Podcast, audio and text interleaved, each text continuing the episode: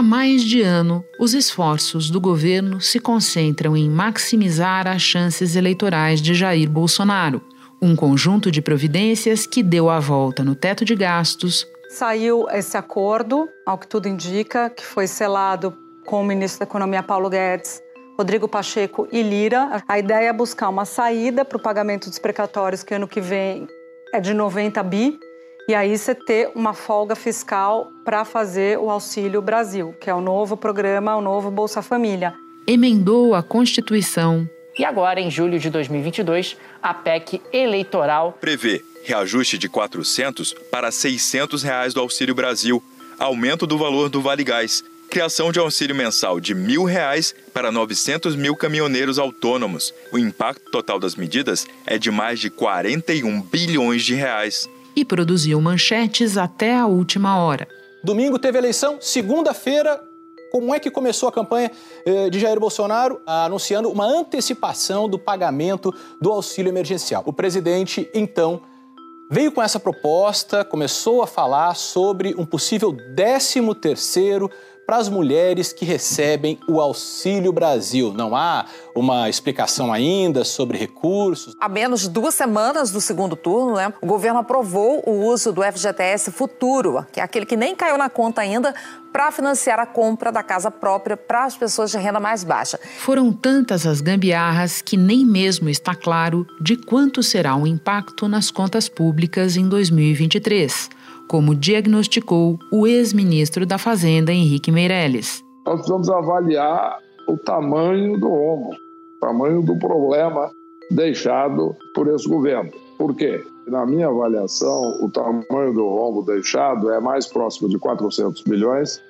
é, estimado por entidades independentes, é, do que dos 150 que o governo está falando. No meio da confusão, veio a público o que o ministro da Economia pretende fazer para frear o crescimento das despesas no eventual segundo mandato. Segundo trechos obtidos pela Folha de São Paulo, o plano inclui desatrelar do salário mínimo os benefícios previdenciários que deixariam de ser corrigidos pelo Índice Nacional de Preços ao Consumidor. Os gastos indexados são aqueles que são atrelados a algum item e têm que ser reajustados automaticamente quando esse índice muda. Exemplo, salário mínimo é indexado pela inflação. Salário mínimo indexa benefício mínimo da Previdência, pensões e aposentadorias, uh, indexa o benefício de prestação continuada, ele é referência para o seguro-desemprego, ele é referência para um arcabouço, para o abono salarial, para um arcabouço de, de políticas públicas. A ideia de desmontar uma política que impacta a vida de pelo menos 56 milhões de brasileiros não caiu bem. Paulo Guedes falou que ele não pretende mudar a regra do jogo com o jogo andando, o que sugere que depois da eleição o jogo recomeçaria um descontentamento muito grande e críticas muito grandes feitas nos bastidores ao ministro da Economia, até porque eles sabem dentro da campanha que essa fala de Paulo Guedes será explorada pela campanha do ex-presidente Lula para desgastar ainda mais a imagem de Bolsonaro num segmento do eleitorado onde a rejeição ao nome dele já é grande e onde Lula tem o seu melhor desempenho. Era mesmo pule de 10. Bem, vocês viram ontem o, o, o ministro da Economia dizer que o salário mínimo vai ser desindexado, ou seja, ah, isso significa que o reajuste do salário mínimo não vai ter mais aumento real. Estejam preparados 22 milhões de aposentados, 32 milhões de pessoas que ganham salário mínimo nesse país, não vão ter aumento acima da inflação. E vocês estão lembrados que no nosso governo, todo ano o salário mínimo aumentava, todo ano, de acordo com o PIB a gente dava a inflação e depois a gente dava o PIB dos últimos dois anos como aumento real. O presidente candidato se apressou em jogar essa bola para o mato. O Paulo Guedes fala, fala, muito em desindexação da economia. Ah, tá. Daí no bolo, o que é desindexar? O percentual fica indefinido. E no momento você tem a garantia de um. No Mas mínimo, vai ter um aumento real mínimo, acompanhando a, no mínimo a Vai ter aumento real, mais do que inflação. Aumento real é mais do que inflação. Certo. Então está garantido, declaração do Paulo Guedes. Então, numa fala, ele diz que vai ter aumento real, mas na outra ele reconhece que ao desindexar, que é o que o ministro Paulo Guedes defende, defendeu, não é, não é de hoje você não tem como garantir que haverá reajuste, pelo menos para recompor perda inflacionária. Da redação do G1, eu sou Renata Loprete e o assunto hoje é salário mínimo. Como o futuro desse parâmetro básico invadiu a campanha eleitoral e por que o próximo governo, seja qual for, precisará olhar para ele. Dois convidados neste episódio: João Saboia, professor emérito do Instituto de Economia da UFRJ e autor do livro Salário Mínimo A Experiência Brasileira. Antes falo com Valdo Cruz, comentarista da Globo News e colunista do G1. Quarta-feira, 26 de outubro.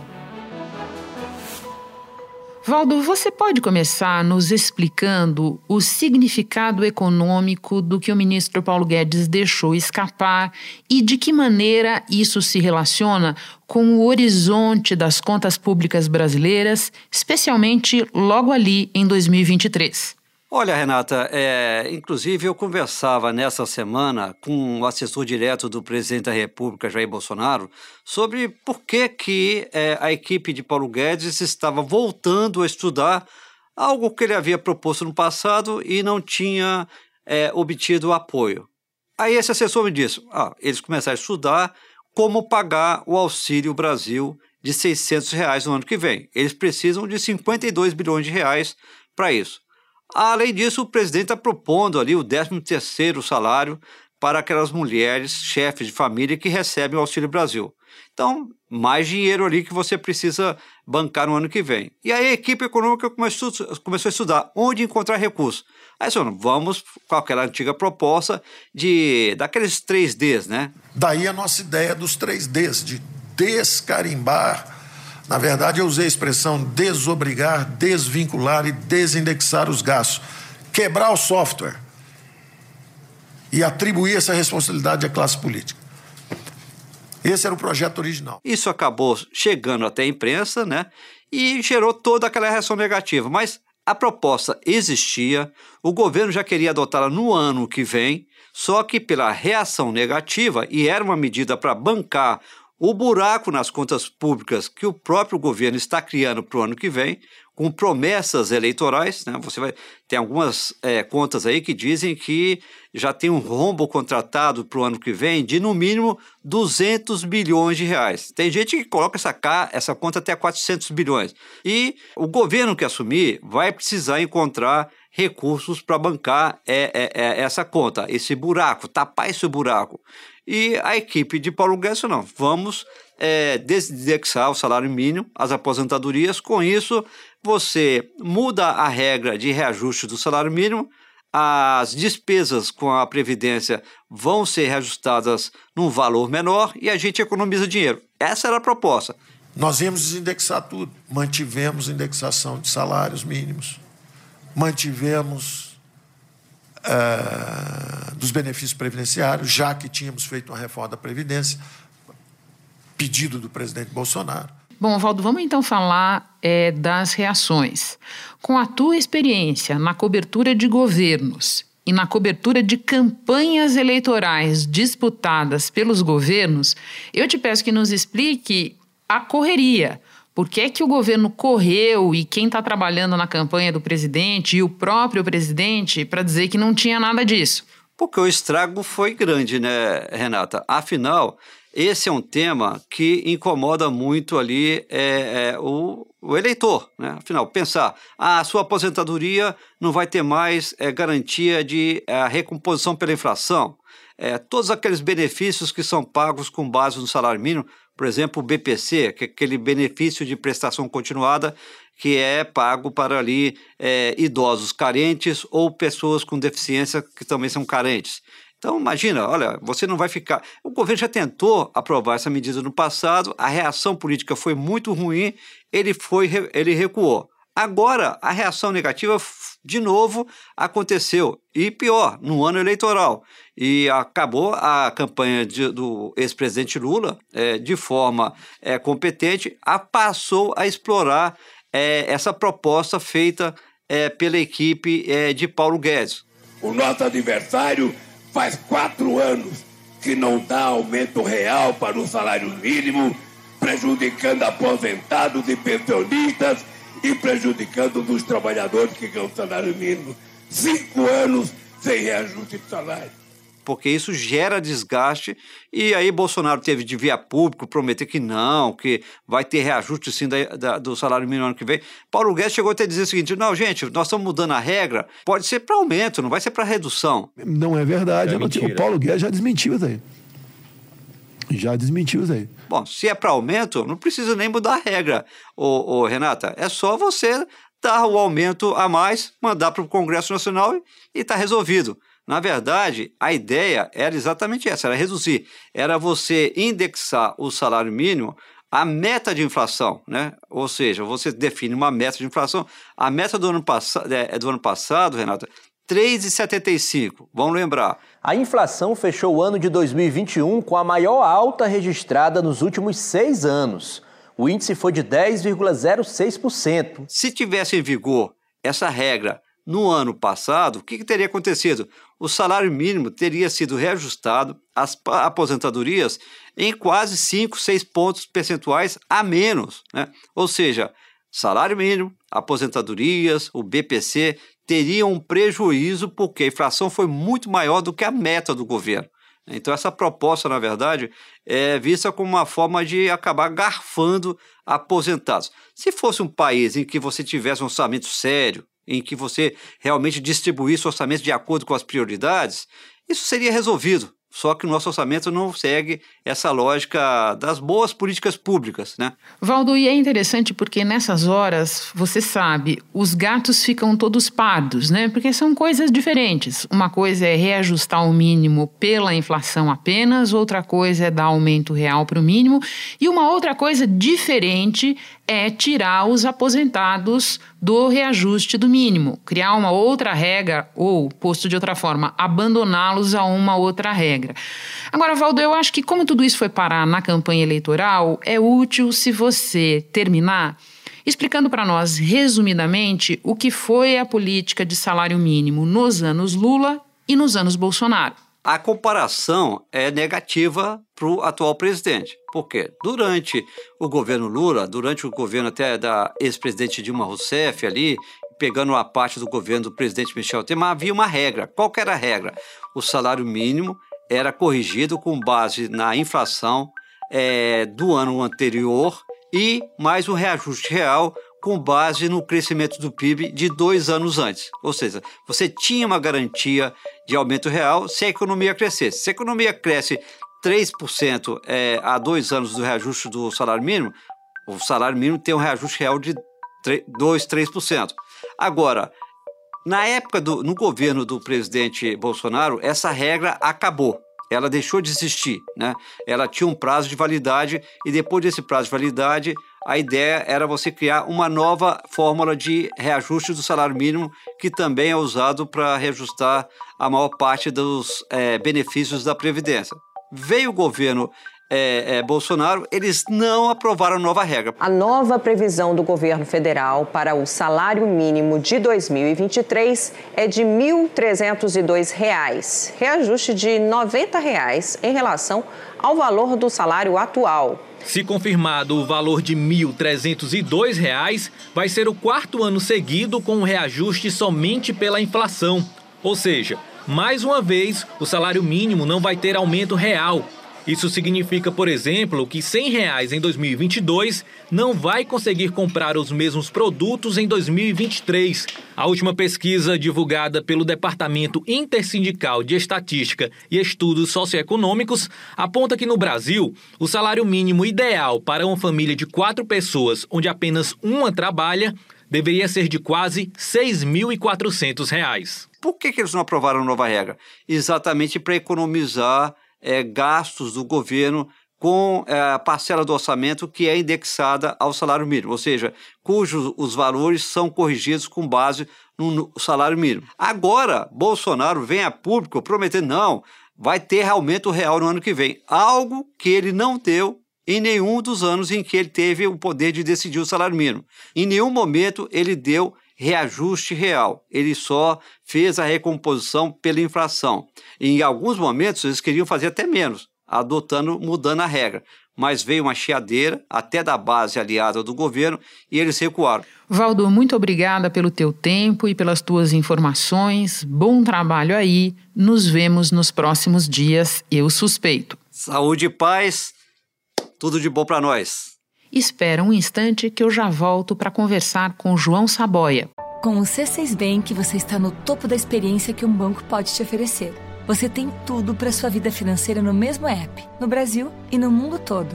A primeira conta global do país e atendimento personalizado, além de uma plataforma de investimentos em real e dólar com produtos exclusivos oferecidos pelo C6 em parceria com o JP Morgan Asset Management.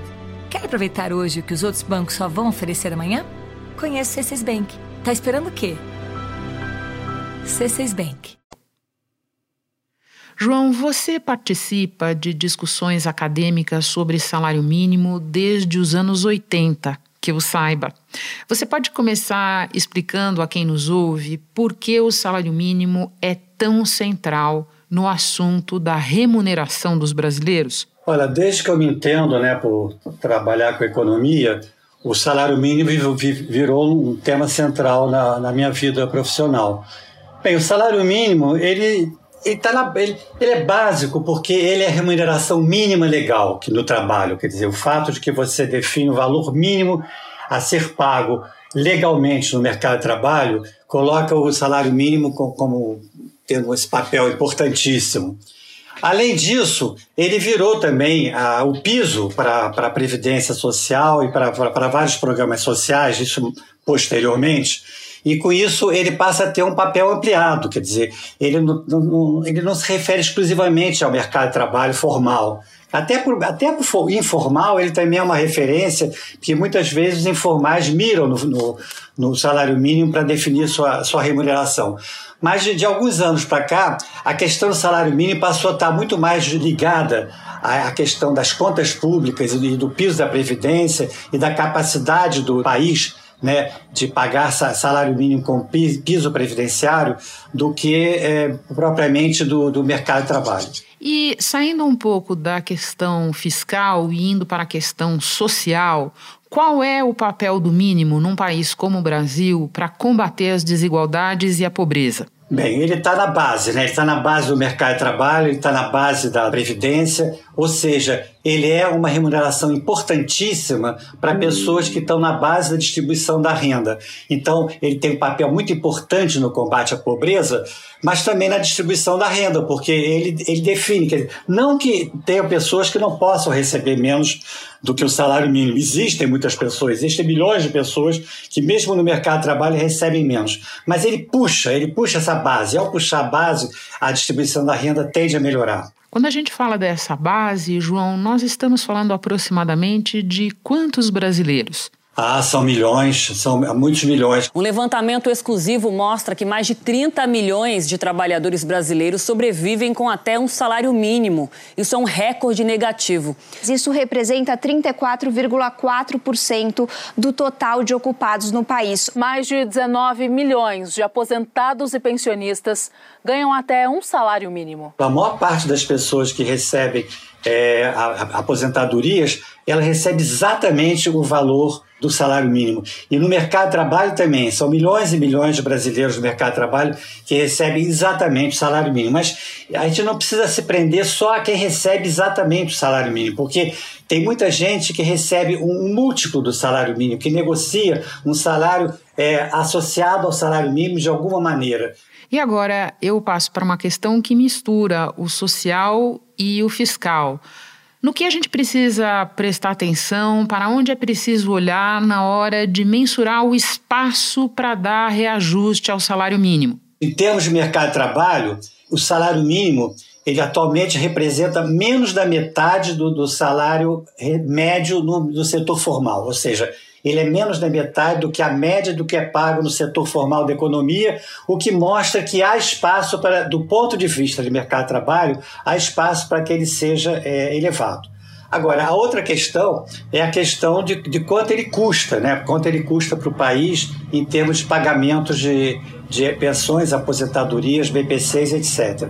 Então, aí é preciso fazer conta, quer dizer, você, inclusive, é, é, quando você pensa agora na situação fiscal que o país é, está atualmente vivendo por conta dessa PEC das bondades, que criou uma série de gastos que não estavam programados anteriormente, você está com uma perspectiva para o ano que vem de dificuldades sérias nas contas públicas, ainda a ser né, contabilizada. O que nós precisamos é de restaurar a responsabilidade fiscal.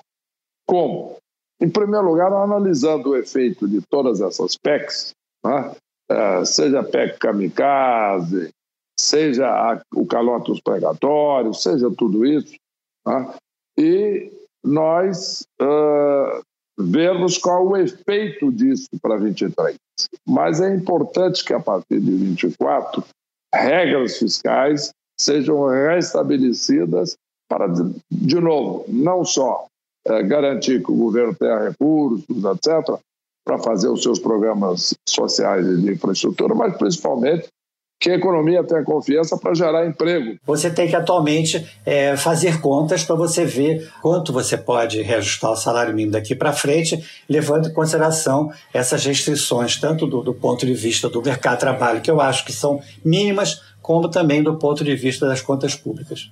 João, essa ideia ventilada e logo cancelada pelo governo do ministro Paulo Guedes, vai saber como e quando ela pode ressuscitar, de é, desvincular as aposentadorias do valor e da forma de reajuste do salário mínimo, não é nova, você sabe, já foi é, discutida em outros governos, nunca se conseguiu é, avançar com essa ideia porque a reação social, obviamente, é muito grande. Um economista explicando para os leigos, João, existe alguma maneira de desvincular as aposentadorias é, do mínimo, do reajuste do mínimo, que não lasque os aposentados, para falar português claro? Até haveria, né, se houvesse confiança uh, nos nossos governos, porque você, ao desvincular, você tira uma proteção importantíssima, porque o salário mínimo, como é uma referência enorme, importantíssima no país, quer dizer, o fato de você vincular o mínimo da, da, das pensões e aposentadorias ao salário mínimo é uma garantia para as pessoas que já deixaram o mercado de trabalho, que estão dependendo exclusivamente dessa renda. Um estudo internacional analisou as condições de aposentadoria em 44 países. As maiores economias mundiais na pesquisa, o Brasil está em 43º lugar, ou seja, na penúltima posição. Por aqui, 61% dos aposentados e pensionistas ganham até um salário mínimo. Tem que fazer uns biquinhos por aí, né, entendeu? Só que o corpo já também já não tá legal para você pegar um negócio pesado para fazer, né? Meus filhos que me ajudam, né, entendeu? Agora a conta nunca fecha, né? Eu achava que seria dessa forma, né, que eu conseguiria me manter e manter a, a família que, eu tivesse na época, né, com a aposentadoria, né? mas foi uma, uma, uma, uma ilusão. Né? Nós já tivemos, é, quer dizer, experiências no passado de que você, por exemplo, e alguns anos atrás, você tinha um reajuste da base da, da Previdência pelo salário mínimo. E, e a, a, os valores da, da, das aposentadorias superiores acima da, da, do salário mínimo, eles tinham outras regras. E isso criou um problema seríssimo, porque quando você reajustava o salário mínimo, as pensões um pouco mais elevadas e as aposentadorias um pouco mais altas, elas eram reajustadas muito abaixo do salário mínimo. Então você, quer dizer, ter o salário mínimo como sendo é, o piso da, da, da, Previdência é uma garantia efetiva para os aposentados e pensionistas, porque é, você tem regras com o salário mínimo, inclusive, é, bem, nos últimos anos nós tivemos pelo menos um reajuste pelo INPC, o que foi uma garantia de que você corrigia pela inflação. Agora, você não tendo é, essa, essa associação entre salário mínimo e o piso da Previdência, realmente o risco é muito grande para os aposentados e pensionistas. João, muito obrigada pela participação. Um prazer te receber no assunto. Bom trabalho aí. Foi um prazer estar com vocês. Este foi o assunto podcast diário disponível no G1, no Globoplay ou na sua plataforma de áudio preferida. Vale a pena seguir o podcast na Amazon ou no Spotify, assinar no Apple Podcasts, se inscrever no Google Podcasts ou no Castbox e favoritar na Deezer. Assim você recebe uma notificação sempre que tiver novo episódio. Eu sou Renata Loprete e fico por aqui. Até o próximo assunto.